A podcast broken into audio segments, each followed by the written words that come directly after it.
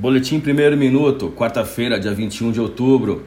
As bolsas americanas amanhecem sem tendência. Destaque ao Dow Jones, queda de 0,15%. Frankfurt, queda de 0,01%. China, queda de 0,01%.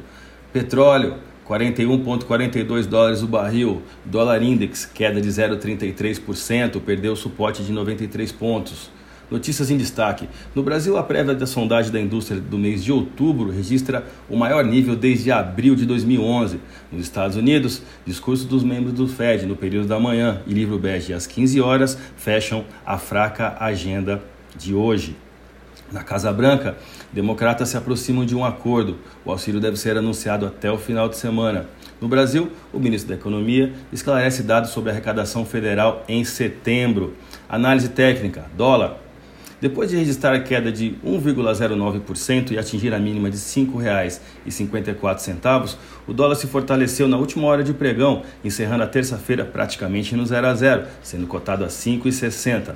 A valorização nesse ano do dólar já está em 39,54% e os nossos pontos de suporte e resistência estão em 5,5937 e 5,6393, respectivamente. O euro, o euro segue o seu fortalecimento global. Ele encerrou essa sessão no Brasil em alta de 0,5%, com taxa de R$ 6,63, ou seja, mesmo patamar de 2 de outubro. O apetite a risco beneficia ainda mais essa valorização global. Desejamos a todos bons negócios e fique atento ao nosso boletim segunda hora, às 14 horas.